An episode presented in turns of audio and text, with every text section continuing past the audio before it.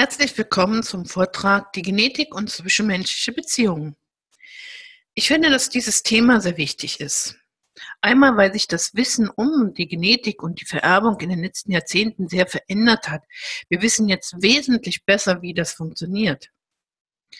Und zweitens auch, weil es viele Eltern gibt, die sich manchmal fragen, ob sie ihre eigenen Probleme in der Schule, also zum Beispiel eine diese Rechtschreibschwäche oder Rechenschwäche an ihre Kinder vererbt haben können. Das ist sicherlich eine sehr berechtigte Frage. Wie das genau funktioniert, möchte ich Ihnen jetzt einmal darstellen. Doch bevor wir anfangen, möchte ich Ihnen noch ein paar Fragen stellen. Die erste Frage ist, wie funktioniert Vererbung? Die zweite Frage, wird automatisch alles aktiviert, was wir erben oder vererben? Was sind Spiegelneuronen und wie funktionieren sie? Wer ist für die Gestaltung der Beziehung zwischen einem Kind und dem Erwachsenen verantwortlich? Gehen wir doch mal zu den Genen. Wir wissen, dass jedes Chromosom in sich eine Reihe von Genen trägt zwischen 200 bis zu 3000. Es gibt also ein Gen für die Nase, ein Gen für den Magen. Aber was ist so ein Gen? Ein Gen ist eines der Programme, das einen lebenden Organismus konstruiert und seine Funktionen erhält. Die Struktur und den Aufbau des Genes, das verändert sich nicht. Aber was verändert sich? Was sich überhaupt verändert, ist die Aktivität eines Gens. Tatsächlich können wir ein Gen ab und, und wieder anschalten.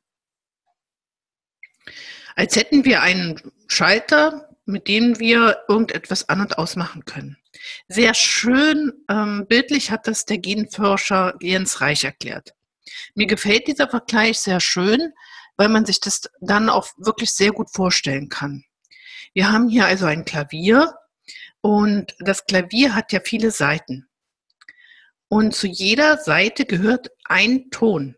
Pro Seite gibt es einen Ton. Dieser Ton steht natürlich fest, der verändert sich nicht. Aber dieser Ton erklingt auch erst, wenn wir diese Seite, diese Taste betätigen, sie anstimmen. Dann erst erklingt der Ton.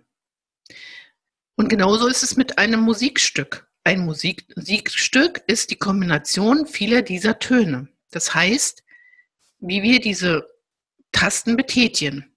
Und jedes Musikstück ist eine andere Kombination.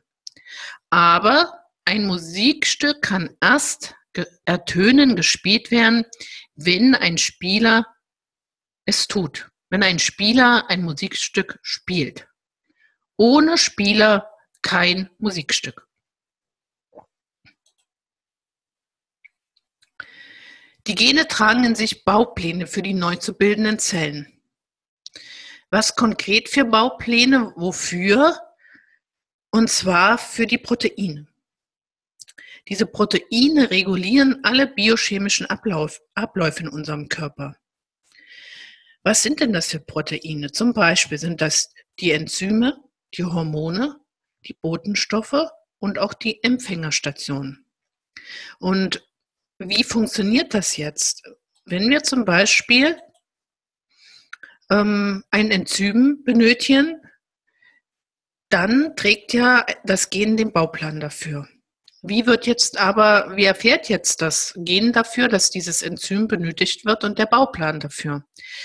Da habe ich jetzt mir das Bild einer Raumstation herausgesucht, weil ich finde, dass das so ein bisschen auch so bildlich dazu passt. Weil die Raumstation ist jetzt unser Gen oder unser Gen ist jetzt die Raumstation und jetzt dockt ein Botenstoff neben dem, neben dem Gen an. Dieser Botenstoff möchte, dass das Gen die Aktivität ähm, beginnt, praktisch den Bauplan herausgibt. Jetzt dockt also ein Botenstoff neben dem Gen an und sucht sich eine Andockstation. Bei dieser Raumstation haben wir ja auch verschiedene Andockstationen und die sind aber verschiedene.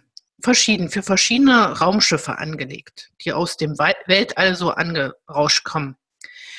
Und das ist jetzt wichtig. Die Andockstation und der Botenstoff müssen übereinstimmen. Stimmen sie nicht überein, kann der Botenstoff nicht andocken, kann das Gen nicht aktiviert werden. Also ein Gen kann nur aktiviert werden, wenn Botenstoff und Andockstation übereinstimmen. In genau der gleichen Art und Weise äh, funktioniert dann auch die Deaktivierung des Gens. Woher kommen denn jetzt die Signale, die zur Aussendung der Botenstoffe führen? Wie kommt es denn überhaupt dazu, dass das Gen weiß oder dass die Botenstoffe ausgesendet werden? Dass es notwendig ist, dieses Enzym zum Beispiel. Die Signale kommen zum Beispiel aus dem Körperinneren, natürlich auch aus der Umwelt oder aus der Nahrung. Es gibt auch nichtstoffliche Signale, wie zum Beispiel das UV-Licht. Und eine ganz besondere Bedeutung haben auch die, die sozialen Signale. Wir sind soziale Wesen und damit, wir leben in einer sozialen Gemeinschaft und damit sind wir tagtäglich auch sozialen Signalen ausgesetzt. Diese werden natürlich in biologische Signale umgewandelt. Unser Körper passt sich durch die ständige Regulation der Genaktivität permanent an die momentane Umwelt und auch an die sozialen Bedingungen an ist ein ganz wichtiger Prozess. Nehmen wir zum Beispiel eine gefährliche Situation. Was passiert da? Wenn wir zum Beispiel eine gefährliche Schlange treffen, dann werden wir sofort in Alarmbereitschaft versetzt. Wodurch? Nämlich durch die Alarmbotenstoffe, die jetzt aktiviert werden. Diese wiederum aktivieren das Herz-Kreislauf-System und blockieren gleichzeitig unser Vorderhirn.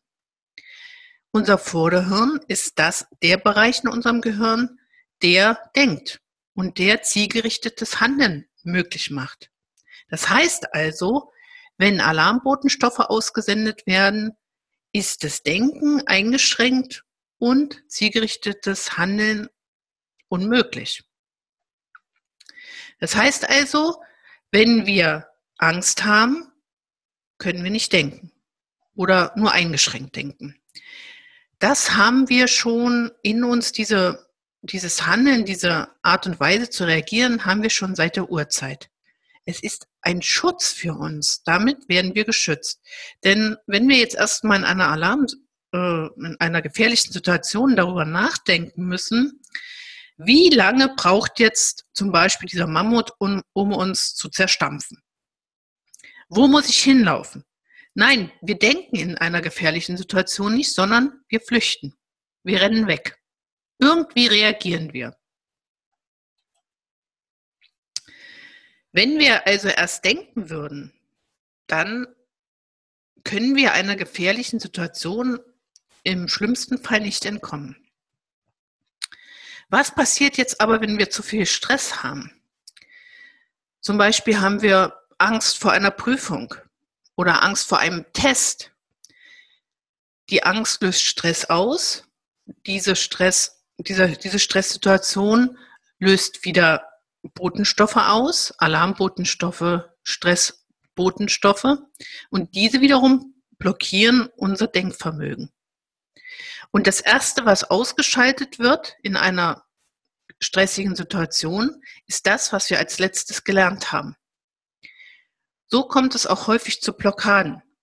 Oder so kommt es auch häufig dazu, dass Kinder, die gestern noch alles wussten, heute in der Mathearbeit nichts mehr wissen, es vergessen haben. Oder einfach auf das Wissen nicht zurückgreifen können, weil sie durch die Angst blockiert sind. Kommen wir zu den Spiegelneuronen. Haben Sie davon schon mal gehört? Eine der entscheidendsten Fähigkeiten, die unser Gehirn mitbringt, ist die Möglichkeit der Spiegelung dessen, was ein anderer Mensch tut und fühlt. Das Gehirn erzeugt sozusagen eine Simulation des anderen in, in uns selbst. Ähm, ich möchte Sie nur mal daran erinnern, wie das oft ist, es sitzen mehrere Menschen gemeinsam an einem Tisch und einer beginnt die Arme zu verschränken.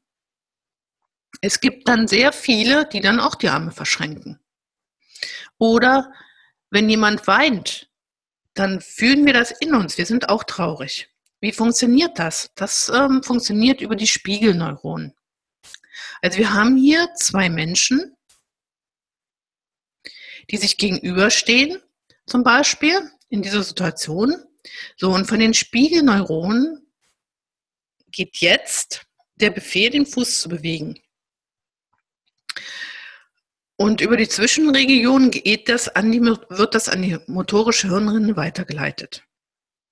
Die motorische Hirnrinde sendet daraufhin diesen Befehl an die Muskelzellen ins Bein. Das heißt also, wir bewegen jetzt das Bein oder den Fuß. Der Beobachter wird die, äh, beim Beobachter wird jetzt dieselbe Spiegelneuronenregion auch aktiv. Also das, was in unserem Gehirn jetzt gerade abläuft, wenn wir den Fuß bewegen, passiert auch beim Beobachter. Doch ein Hemmmechanismus verhindert die Weiterleitung des Befehls an die motorische Rinde. Das heißt, unser Beobachter muss nicht automatisch auch den Fuß bewegen. Manchmal tun wir es ja trotzdem. Der italienische Forscher Rizzolatti hat das als erster sozusagen erkannt. Und das ist natürlich ähm, sehr interessant und sehr wichtig zu wissen, dass es diese Spiegelneuronen gibt. Heute spricht man von ähm, Spiegelneuronenregionen. Ähm,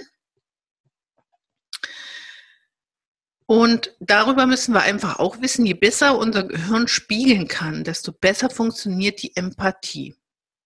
Und das ist ein lebenslanger Prozess. Das heißt, schon unsere Babys, die geboren werden, spiegeln uns und wir müssen auch sie spiegeln. Wir sind immer auf die Resonanz der anderen Menschen angewiesen und Kinder insbesondere. Und auch hier ist inzwischen bekannt, dass wir das Spiegeln ähm, auch erlernen. Also je öfter wir unsere Kinder spiegeln, je öfter sie sich gespiegelt wiederfinden, desto besser erlernen sie auch die Möglichkeit, selber zu spiegeln. Und umso empathischer werden sie in ihrem späteren Leben sein. Und damit komme ich äh, zurück auf die erste Frage, auf eine der Fragen, die ich am Anfang gestellt habe. Wer ist, die für, wer ist für die Gestaltung der Beziehung zwischen Erwachsenen und Kindern verantwortlich? Für die Gestaltung dieser Beziehung sind die Erwachsenen verantwortlich. Das gilt für Eltern, Lehrer, Lerntherapeuten und alle anderen, die mit dem Kind zu tun haben. Warum sind wir Erwachsenen für die Gestaltung der Beziehung verantwortlich? Warum wir? Natürlich haben die Kinder kaum eine Lebenserfahrung. Sie können noch nicht wissen, wie gut sie sind, wer sie sind. Und sie haben auch kaum Vergleichsmöglichkeiten wie beim Erwachsenen. Also wir wissen genau, ich bin so und so. Wenn uns jetzt eine Kritik trifft, dann wissen wir, okay, ähm, sehe ich ein oder okay, nein, die Kritik ist jetzt unberechtigt. Wir wissen schon viel mehr als die Kinder. Wir haben viel mehr Selbstvertrauen, Selbstbewusstsein und viel mehr Wissen über das, was wir selber darstellen und können. Was leitet sich jetzt daraus für unsere Arbeit?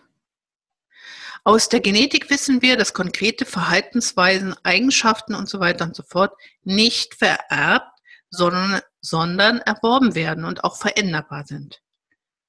Das heißt, nichts ist unbedingt so vor, vor nichts, nichts ist so programmiert, dass man es nicht ändern kann. Die Spiegelneuronen zeigen die Wichtigkeit von Vorbildern und dass die Kinder die Möglichkeit brauchen, konsistente Beziehungserfahrungen mit mindestens einem Erwachsenen machen zu können. Und hier ist die Betonung auf mindestens einem Erwachsenen. Es gibt viele Psychologen und Gehirnwissenschaftler, also Wissenschaftler, die sich mit unserem Wissen und Gehirn beschäftigen, die betonen, dass ein Erwachsener im Leben reicht, um den Kindern ein gutes Leben zu ermöglichen. Zwischenmenschliche Beziehungen sind ein Grundbedürfnis des Gehirns. Ohne zwischenmenschliche Beziehungen können wir nicht existieren. Was auch sehr wichtig ist, das Gehirn ist auf Lernen programmiert. Wir wollen immer lernen. Das ist, das ist so. Wenn wir nicht lernen wollen oder wenn es Kinder gibt, die nicht lernen wollen, dann hat das einen Grund. Das Gehirn lernt nämlich gut, wenn das Lernen in einem angenehmen Kontakt mit anderen Menschen stattfindet. Das ist eine ganz wichtige Bedingung. Aber auch, wenn der Stoff interessant ist und schon etwas mit Bekannten zu tun hat. Dem Gehirn fällt es schwer zu lernen, wenn der Mensch Angst hat oder Stress erlebt. So, ich habe jetzt hier gerade was entdeckt. Kleine Aufgabe für Sie. Wo ist ein Fehler? Haben Sie den Fehler gleich gesehen oder haben Sie ihn erstmal überlesen? Weil auch das ist ähm, ganz typisch für unser Gehirn. Es überliest manchmal auch Fehler. Und ich habe schon so oft jetzt meinen Text hier gelesen, als ich den Vortrag vorbereitet habe, aber diesen Fehler nicht gefunden. Ja. Hier ist ein Fehler in dem Text. Wer findet ihn?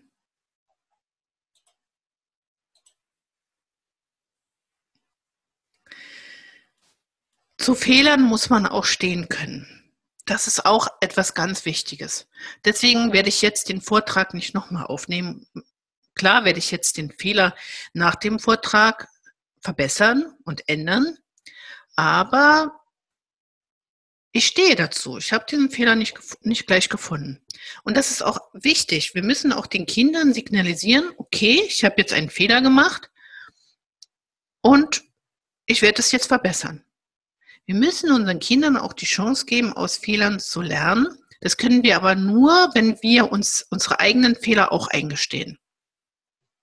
Das ist jetzt ein ganz tolles Beispiel, das so einfach so dazwischen geplatzt ist. Ohne dass ich es so geplant hätte. Okay, komme ich jetzt nochmal ganz kurz zurück zum Schulversagen der Kinder. Und wie reagieren wir darauf? Eltern, Lehrer, wie auch immer. Es ist ganz wichtig, nicht zu sagen, oh, ich hatte auch eine Legasthenie. Ähm, ich kenne das alles und ähm, wahrscheinlich hast du das jetzt auch. Wenn wir das unseren Kindern immer wieder sagen, dann aktivieren wir, wie wir jetzt ja schon gehört haben, diese Gene. Wir haben vielleicht die Veranlagung dazu, aber diese Veranlagung muss nicht aktiviert werden. Wenn unser Kind jetzt aber nach Hause kommt und große Probleme hat und wir dann unsere eigenen Erfahrungen auf das Kind projizieren, dann kann natürlich das Gen aktiviert werden. Damit wir das nicht projizieren, müssen wir erst einmal in uns selbst gehen und sagen, nein, kann sein, dass es bei meinem Kind jetzt ganz andere Ursachen hat als bei mir damals. Das Schulsystem hat sich verändert, die Bedingungen haben sich verändert. Das heißt also, nicht zwangsläufig, nicht zwangsläufig müssen die eigenen Probleme bei dem Kind auftreten. Oder bevor das Kind in die Schule kommt, dass man sich dann sagt, oh ja, ich mache mir Sorgen, ich hatte ja eine, Rechenschwäche, vielleicht hatte mein Kind das auch. Versuchen Sie ganz entspannt, Ihr Kind zu begleiten, ohne Ihre eigenen Ängste auf das Kind zu projizieren. Oder auch Lehrer, Lerntherapeuten. Es ist ganz wichtig, was man sagt, was man dem Kind vermittelt. Wir müssen dem Kind immer positive Strategien vermitteln und den Glauben an sich. Dann wird es auch selbst irgendwann von sich überzeugt sein, dass es in schwierigen Situationen bestehen kann. Dass es das schafft. Dass es auch durch die Schule kommt, ohne zu, zu versagen, ohne ständig zu versagen. Natürlich hat man mal ab und zu Schwierigkeiten, aber das bedeutet nichts. Zum Abschluss meines Vortrages möchte ich Ihnen noch einen sehr schönen Spruch zeigen. Zwischen Lachen und Spielen werden die Seelen gesund. Lachen wir doch viel mehr mit unseren Kindern. Spielen wir mit ihnen. Seien wir positiv und glauben wir an sie.